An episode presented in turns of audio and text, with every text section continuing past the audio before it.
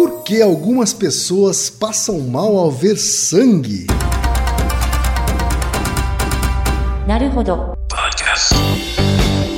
Bem-vindo ao Naruhodo podcast para quem tem fome de aprender. Eu sou Ken Fujioka. Eu sou Altair de Souza. E hoje é dia de quê?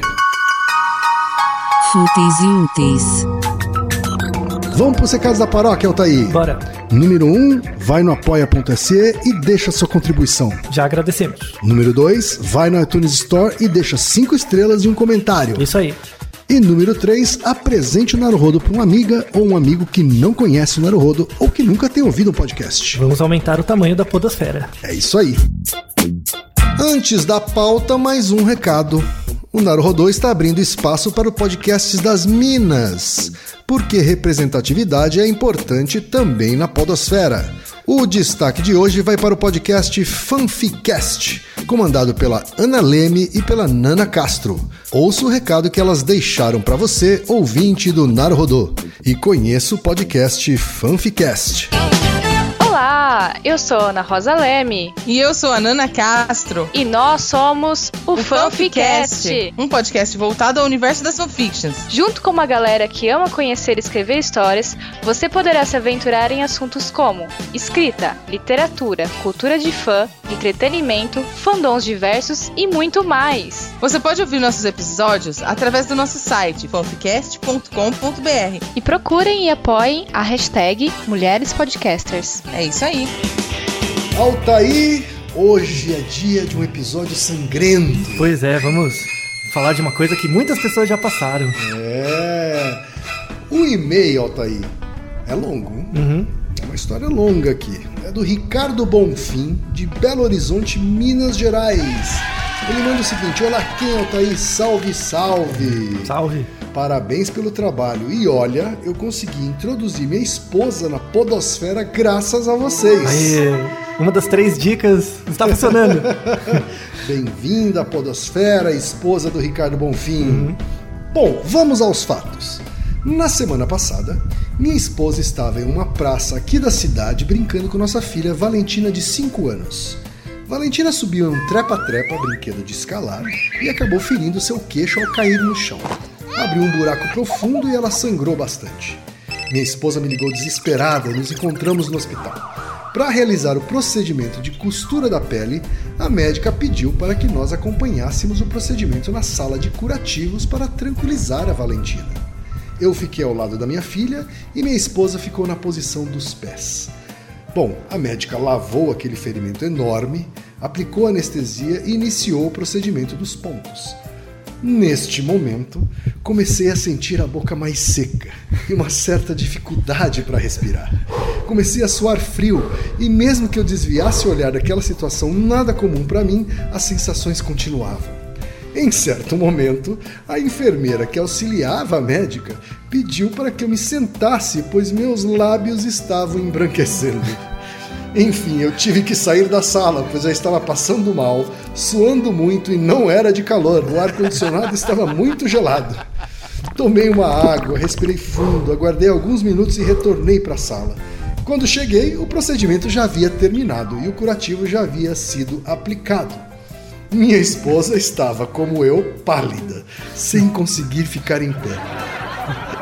Afinal, que algumas pessoas se sentem mal quando se deparam com sangue de ferimentos ou cirurgias?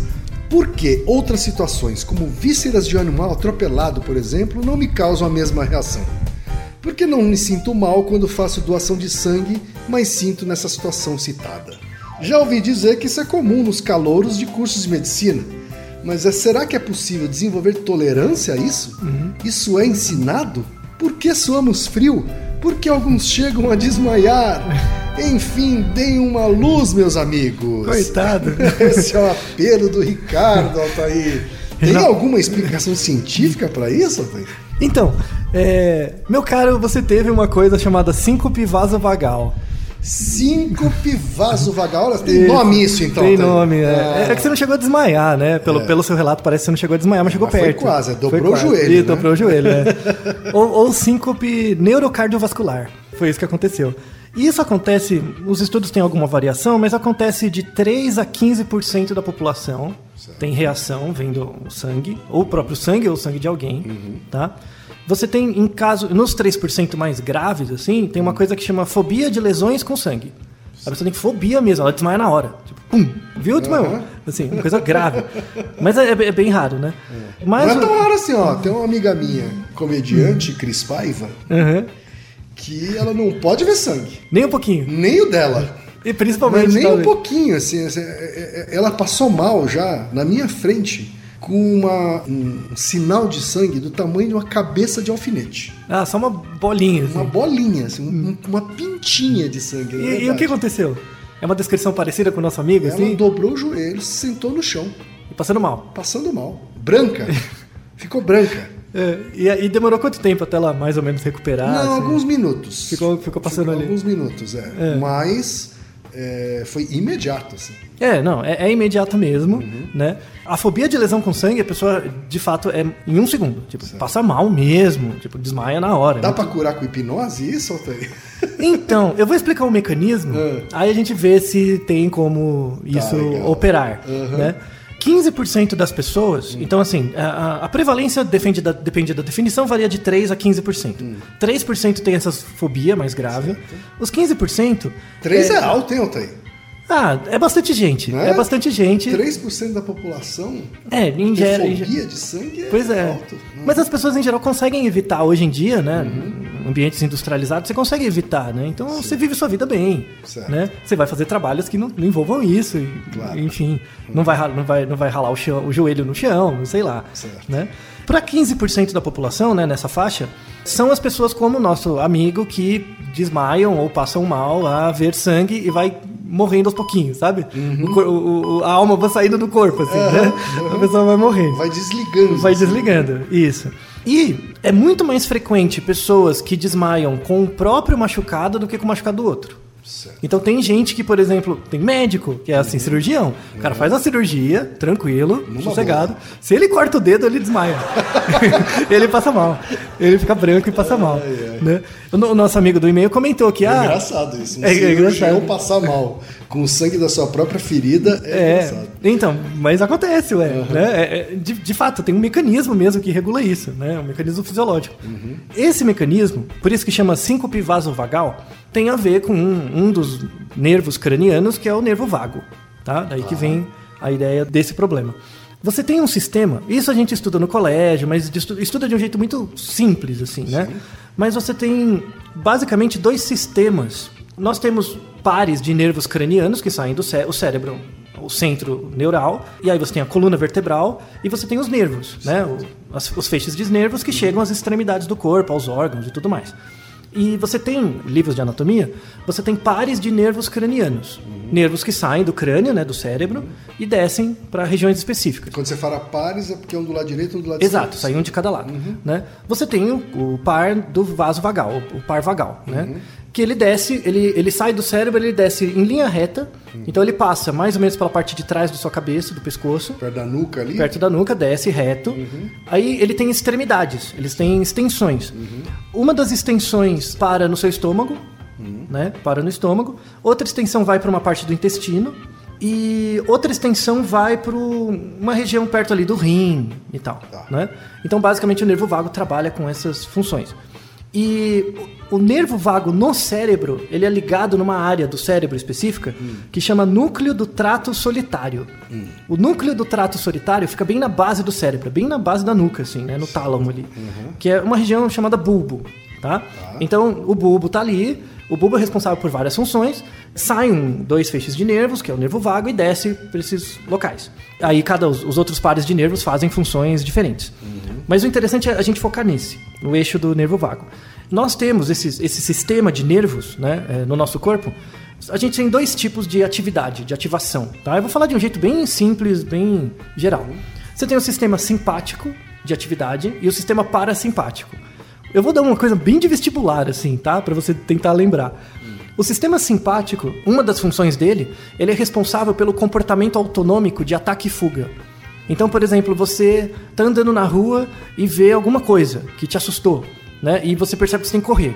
Então, antes de pensar, será que eu corro? Você já está correndo. Claro, porque tem um sistema automático foge, né? O que, que esse sistema autonômico, né, simpático faz no seu corpo? Aumenta a frequência cardíaca, aumenta a quantidade de vários hormônios de estresse e tal, aumenta a quantidade de sangue nos músculos para você poder correr, né? Ou- Adrenalina deve tá- isso, adrenalina, tudo mais, né? Por exemplo, um- uma coisa interessante. Você vai brigar com alguém. Certo. Vai rolar uma treta mesmo. Vai brigar com alguém na rua. Por exemplo, a pessoa tá com o rosto vermelho, tá? Bem irrigado. Imagina ses- a pessoa, você vai brigar com ela fisicamente. Tem duas situações. Uma delas, o rosto dela tá vermelho e na outra o rosto tá branco. Certo. Em qual dessas duas situações você acha que a pessoa tem maior chance de te atacar de verdade? Rosto vermelho. Então, mas é o branco. É verdade? É o branco. Eu pensei que o branco era pra fugir. Então, por quê? No rosto branco, o sangue saiu das regiões periféricas e está no músculo. Então ele está com mais intenção de te atacar. Não tome isso como uma regra geral, porque tem pessoas que naturalmente ficam mais vermelhas, Certo. tá? Mas se você pega a mesma pessoa... Japonês quando bebe, por exemplo. né? e- é, não, não dá pra saber, né? Não dá pra saber, né? Mas se você pega a mesma pessoa numa situação que ela tá com o rosto vermelho e outra com o rosto branco, a probabilidade de ela exercer um ataque físico é quando o rosto branco tá aparente, né? Porque de fato o sangue não tá ali, tá para preparar para o ataque. Então esse sistema simpático ele envolve essas, essas duas funções, luta ou ataque. E aí tem o sistema parasimpático. Pra você lembrar, o simpático é, é como se fosse uma pessoa ansiosa. Tipo, ou briguenta, né? Vamos aí, velho, vamos, cair na treta agora, vou te deitar na porrada e tal. Esse é o, é o simpático, Certo. né? Tá ali, ou de fugir. Não, vamos fugir, vamos fugir, vamos fugir, vamos dar pinote. O parasimpático chega, calma, para simpático, para, calma, fica de boa, sabe? O parasimpático é o que, depois que você teve todo esse boom de coisas, ele retorna à situação basal. Tá. Então sua frequência cardíaca diminui, ele joga outros hormônios para tentar dar uma segurada, né? Então você tem basicamente esses dois sistemas. Um que, tipo, é todo atacado e o outro, não, calma aí, volta, passou, respira, tá? O que que acontece na, na reação do sangue? Você tem que imaginar que o basicamente o nervo vago, né, é como se fosse um interruptor. Então tem o simpático e o parasimpático. Certo. Na verdade, é melhor você imaginar como se fosse um, um cursor de um- uma caixa de som. Sabe? Que você regula Um o som. dimmer. Um dimmer, isso, exato. Como se fosse um dimmer. Às vezes tá mais no simpático, mais no parasimpático, tá? Mas isso, essa, em geral, um dimmer você regula devagarzinho. Então o indivíduo, vai, o indivíduo vai ficando mais tenso e ele vai ficando mais calmo, né? Ele nunca é, pula de um pro outro, né? O nervo vago, como eu descrevi anteriormente, ele tem ligação com o estômago. Então, a pessoas que veem sangue, antes de desmaiar, pode ter outras sensações. Por exemplo, tem embrulho no estômago. Embrulho no estômago. Porque o vago liga ali. Pode ter vontade de fazer xixi. Também, em situação de ataque e fuga, né? Porque tá ligado nos rins. Tá, é, liga- tem uma ligação ali próximo do rim. Pode, por exemplo, é, ter constipação. Né? Também. Muita ansiedade, né? Então, é, é, pode ter também. Então, são todas funções dessa questão do vago, né? Quando o, sistema vago está sobre função simpática ou parasimpática, né? O dimmer está mais ligado para um lado ou para o outro. Quando você vê sangue, imagina que você viu sangue. É uma situação, pensando evolutivamente, vai eliciar ataque e fuga, não vai? Tá. É, mas tipo, alguém machucou, né? Tá- é é um evento ansiogênico, né? Uhum. Vai gerar uma ansiedade. Principalmente se no caso do nosso amigo, que é a filha, Sim, ou mesmo a própria claro. Uhum. pessoa, né? Tipo, puta, me cortei um corte grande, minha nossa. Tô e- morrendo, é. Tô morrendo, é. Tem um meme muito engraçado de uma criança que, tipo, grita, tô morrendo, e, e cortou um dedo com nada, assim, Sim, né? sim. É, Bom, aliás, a criança tem um pouco essa reação. né? Tem muita criança que cai, Uhum. não, não reage de jeito nenhum, reage normalmente. né? Isso. Assim. Aí quando vê sangue no joelho, sei lá, né? aí ela começa a chorar. Aí começa a chorar. Apavorada. Exato, exato, exato, exato. Tem essa ativação simpática, né? Então, essa atividade, basicamente, isso não acontece com todas as pessoas, de novo, são no máximo esses 15%, Certo. que tem uma hiperatividade vasovagal. Então, é como se dimmer virasse muito rápido de um lado pro outro. Se funcionasse mesmo como interruptor e não como um dimmer. Exato, exato. Então, se eu colocasse o, o interruptor no sistema simpático, é para ficar excitado. Então, o batimento cardíaco aumenta, o sangue vai para as regiões mais internas, menos periféricas, aumenta os hormônios e tal. Estresse, né? Estresse, é, já tá a tensão ali. Quando ele vai pro parasimpático, você volta ao estado original, acalma, a frequência cardíaca diminui. Só que como é um dimmer, e se você mudar muito rápido, então imagina, você tá excitado, viu o sangue, tipo, fudeu, né? Tô, tô morrendo. Vai aumentar a frequência cardíaca, tal, tal, tal. Muito rápido. Muito rápido. Só que ao mesmo momento, você pensa, ah não, mas é um machucado, é uma situação controlada. O parasimpático ativa. Só que ele ativa muito rápido. Então, por exemplo, acontece. Dá um, dá um tilt. Dá um né? tilt. Acontece situações que, por exemplo, na, na sensação de de estresse, o sangue está saindo das regiões mais externas para as mais internas. Uhum. Ele está deixando, está diminuindo o volume de sangue, né? Dividindo a concentração, mas ao mesmo tempo o batimento cardíaco está alto. Ou seja, o batimento cardíaco está alto, começa a faltar sangue no cérebro. Uhum. Né? Aí a pessoa começa a passar mal.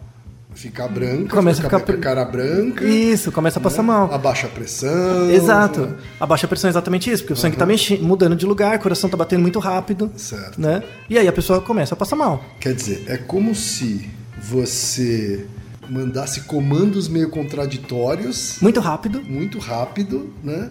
E aí a- a- o sistema dá uma bugada. dá uma bugada. Então, ah, é um corte, meu Deus, é um corte. Ah, mas eu tô no hospital, mas é um corte e. ah, Mas não é nada, mas é sangue, mas, né? E aí buga. Aí tem pessoas. Algumas Mas tem uma predisposição Genética. genética antes de Estrutural, nada, sim. que aí, que aí eh, leva a esse tipo de Isso. cenário. É, genética é mais estrutural mesmo. É a estrutura do sistema do, do Anatômico, nervo vago. É assim. mais anatômico, do padrão de ativação do nervo vago. Certo. Isso é regulado. Tem uma regulação genética, não é tão claro ainda exatamente se. é- é- na verdade, é um conjunto de genes, é muito. Tem uma regulação familiar. Então, pessoas que têm o nervo, essa variação de probabilidade de síncope do nervo vago, têm mais chance de ter filhos também com isso. Tá? Isso passa nas famílias. E tem uma regulação social social. Então, você ver uma pessoa que passa mal com sangue, por exemplo, você conviveu com um familiar, um parente que tem isso, aumenta a chance de você desenvolver comportamentalmente isso. Certo. Porque a, a ativação do nervo do sistema simpático e parasimpático, ela é inata, ela está ali, mas ela é regulada por eventos ambientais. Certo. Então, por exemplo, uma criança pequena, ela muitas vezes ela não sabe o que é uma situação de perigo, mas ela percebe que é perigo quando a mãe ou o pai emite o comportamento de perigo. Claro. E se ele emite o comportamento de perigo desmaiando, para criança talvez seja uma, uma reação que por aprendizagem Uhum. pode aumentar a probabilidade. Porque faz sentido pra ela, né? É. Passa a fazer sentido pra ela. Isso. A esposa do Ricardo aqui, pelo que ele contou, também não passou muito bem, né? Isso, ficou mais Aguentou ou mais, menos. firme, Mas ficou mas meio... quando ele voltou, ela disse que ela tava branca também, assim. Né? Vai Exato. saber se ela não, não adquiriu isso dele, hein? ontem. Exato, pode, pode ser. Então, aí de- de- delibere sobre isso. Eu não- Eu não sei. Certo, então já entendi como é que biologicamente isso acontece. Né? Uhum. Agora, ele fala aqui, por exemplo, que quando ele vê um animal com as tripas de fora, ele não tem isso. Mas, ele, mas outras pessoas têm. Tá. Então, o, o desencadeante do, do, do sistema simpático ali, da, da, do- da ansiogênese, varia conforme a pessoa. Entendi. Às vezes pessoas desmaiam. Por exemplo, dá assim do, do, do nervo vago, em alguns casos, quando você grita com alguém. Você dá um esporro em alguém, mas um esporro desproporcional. A pessoa desmaia. Mesmo, gera o mesmo efeito. Vocês têm um trabalho né, de assédio, de questões na publicidade. Sim. Não sei, eu não vi as descrições, mas talvez pode ter tido alguma descrição assim. Alguém toma um esporro no trabalho, desproporcional, a pessoa começa a ter pressão baixa, passar mal e tal. É exatamente a mesma coisa. É, A gente tem muitas descrições de pelo menos as pessoas ficarem sem reação, assim. Elas não sabem nem. Ficam paralisadas, né? É como Isso. se você estivesse diante de um animal selvagem Muito maior. e você não tem força nem pra sair correndo. Isso. Isso tem a ver com as hipóteses evolutivas do porquê a gente tem essa síncope do nervo vago. Por exemplo, uma delas, que é uma hipótese meio. não tem muito como provar, é, é meio ruim, que fala assim: por que, que a gente desmaia quando vê o próprio sangue? Porque, na verdade, a gente devia fugir, né? Sim. Por que, como assim? Qual é o propósito evolutivo e tal? Porque você ter isso não- não é sinal, não é associado com nenhuma doença, não é nada demais, mas evolutivamente qual que é a questão de- disso, né? Tem três hipóteses. A primeira hipótese é assim, que se você foi atacado por um outro organismo e ele te machucou e você desmaia, é, às vezes ele perde o interesse em você. Sabe essa ideia do leão, do Sim, urso, sim, por de exemplo? fingir que tá morto. Isso, de fingir que está morto. É, uma, é uma descrição meio ruim, sabe? Não é uma hipótese meio boa. É ruim, É, mas Funciona às vezes com zumbis, né? no máximo, no máximo. Zumbis, já, já teve episódios do Walking Dead onde você se lambuzava das tripas de um zumbi pra se passar por um zumbi. assim. Aí eles. É, no máximo quietinho. isso. Aí você vai desmaiar por causa da própria tripa e aí você vai se salvar, né? Mas enfim. Outra, outra hipótese era que esse mecanismo é importante porque, no caso de você estar sangrando, evitar uma perda mais excessiva de sangue. Certo. né? Porque aí você movimenta menos, mantém. E, e uma terceira, que aí é uma, é uma explicação mais razoável, assim, funcionalmente. Quando a pessoa passa mal, né? E por exemplo, falta sangue, ela, ela desmaia ou passa mal, qual que é a reação da sua amiga? Sentar no chão, né? Ou você senta no chão ou deita. E aí o que, que vai acontecer? O sistema parasimpático vai começar a agir, fazendo o coração voltar a bombear o sangue de novo. E por uma questão de gravidade, se você estiver deitado, o sangue chega nas regiões periféricas mais rápido do que você em pé. Porque tem uma pressão positiva, né? Ao contrário, por causa da gravidade. Então, se você estiver deitado, Então faz sentido aquela orientação que a gente acaba dando pra alguém que tá passando mal, dá uma deitadinha. Isso, deita, deita um pouco, com a cabeça um pouquinho mais alta, ou de lado, dependendo. Às vezes o pessoal vai vomitar, põe ela de Sim, lado, uhum. né? Isso faz sentido do ponto de vista funcional mesmo, né? Certo. Então essa parece que é uma, uma explicação mais razoável, Uhum. né? Outra coisa, Altair, ele, o Ricardo diz aqui também que ouviu dizer que é muito comum isso nos calouros dos cursos de medicina. E, e é verdade, assim, eu já tive amigos que faziam curso de medicina ou até de enfermagem, né? Que não podiam ver sangue. E a minha pergunta é: há algum tipo de treinamento para isso na, na faculdade de medicina ou coisa assim? Então. Ou na prática? Treinamento, não. É. é porque isso não é aprendido, mas Uhum. é condicionável. Entendi. Porque do mesmo jeito que esse sistema simpático e parasimpático, você não tem controle. Tá. Você não controla. Não, agora É vou ativar- involuntário. É involuntário. Vou ativar meu simpático, vou ficar Aham. bravo. Não vai. Tá. Sabe? Não. Os dois são não conscientes, não, não controlados diretamente, né? Mas você consegue condicionar de alguma Você forma? consegue condicionar passivamente pela exposição. Certo. Então, pela exposição, por exemplo, o nosso ouvinte aí falou que ah, ele nunca passou mal doando sangue. É porque você doa sangue sentado, né? Uhum. Fica em pé. Você vai ver, você não vai passar mal do mesmo jeito. É. Né? Primeiro, porque você vai perder sangue, óbvio, né? Vai mudar a pressão. Uhum. E segundo, porque vai dar essa sensação mesmo de que meu sangue. Faça o teste com alguém de perto para te segurar. Faça o teste, tá? Principalmente alunos de graduação em medicina e tal, mesmo apesar dele ter escolhido medicina, ele não fica abrindo corpos por aí, Uhum. Sim. sabe? Então, no máximo ele vê o Walking Dead, não vê mais. Mas quando ele é exposto de fato à coisa em si, o formol, Depois do advento do- da laparoscopia, né, da videolaparoscopia, então esses Sim. cortes grandes são cada vez mais raros, né? É, então, e- e durante a graduação ele só é exposto a primeira vez de fato coisa no duro ali Uhum. é quando ele vai na aula de anatomia no primeiro ano. E aí ele pode passar mal, claro, né?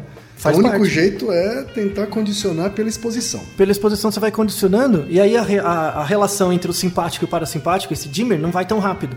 Tá. Aí você vai melhorando, melhorando até um momento em que. Mas, por exemplo, se você tiver fobias de lesões com sangue, que é uma variação mais grave, Uhum. eh, fica impraticável, leva muito tempo, você sofre muito. Uhum. E aí fica difícil, né? Seguir na área. Você vai para uma outra área. Tem mais uma perguntinha aqui, Altair. Uhum. Uma das reações físicas né, que ele descreveu e que acontecem em situações de estresse, talvez isso dê até um outro episódio, ou Uhum. uma rapidinha, né, que é suar frio. Uhum. Por que, que a gente sua frio? Então, suor frio também é uma reação da variação do, da dinâmica sanguínea. Por exemplo, tem neuro- ne- é, hormônios relacionados com isso. O cortisol é um hormônio que um dos reflexos dele é fazer você suar frio. Quando ele, o aumento do o pico de cortisol é muito rápido. Certo. Você sua frio. É em geral ação de hormônios, né? Adrenalina mesmo, a ação dela faz você suar frio, porque é uma forma de você esfriar um pouco o corpo, né? Tro- aumenta a troca. Você esfria um pouco o corpo porque depois quando você for lutar ou fugir, você vai aquecer muito. Então é meio que uma preparação, né? É uma- é- e o suar frio nessa situação é diferente do suar frio quando você está doente. Então quando Claro, você, claro. é, quando você está suando com febre, né? isso, quando você está suando, é também a troca, é, troca Sim. de temperatura, né? Mas por razões diferentes. Então ali é como se o corpo tivesse, ó, vou esfriar você, porque depois você vai ter que correr, então não vai superaquecer. Uhum. É, os seus hormônios ali se preparando para um ataque ou para uma defesa aí, e aí Isso. isso, ah, tem uma troca de calor decorrente disso. É, e aí gera essa sensação do suor frio, né? É a principal descrição para esse fenômeno. Então, para encerrar, o nosso amigo, coitado, né? Se você quiser melhorar, sei lá, diminuir essa sensação, se exponha mais, você vai desmaiar mais. Aham. Com o tempo talvez diminua. Mas talvez não valha a pena, né? Dado que a gente não vive numa sociedade ainda em que as pessoas ficam se atacando com foices na rua, Sim. ainda. Então você não vai ver tantos machucados, pessoas E, decepadas. e já que ele não tal- provavelmente não está pretendendo virar cirurgião, não é? É, então acho que tá bom, né? Só tome cuidado, assim, só tome cuidado quando você próprio se machucar, né? Porque aí você vai ser obrigado a lidar com isso e se você não estiver bem preparado, talvez você tenha que você vai desmaiar. Tá certo, Altair. Naruhodo, ilustríssimo ouvinte! Naruhodo. Você sabia que pode ajudar a manter o Naruhodo no ar? Ao contribuir, você pode ter acesso ao grupo fechado no Facebook e receber conteúdos exclusivos. Acesse apoia.se barra Podcast. E você já sabe, aqui no Naruhodô, quem faz a pauta é você. Você tem alguma pergunta pra gente ou quer comentar algum episódio? Escreva pra nós. podcast@naruhodô.com.br. Repetindo, podcast@naruhodô.com.br. e lembre-se, mande nome completo, idade, profissão e a cidade de onde você está falando. É isso aí. な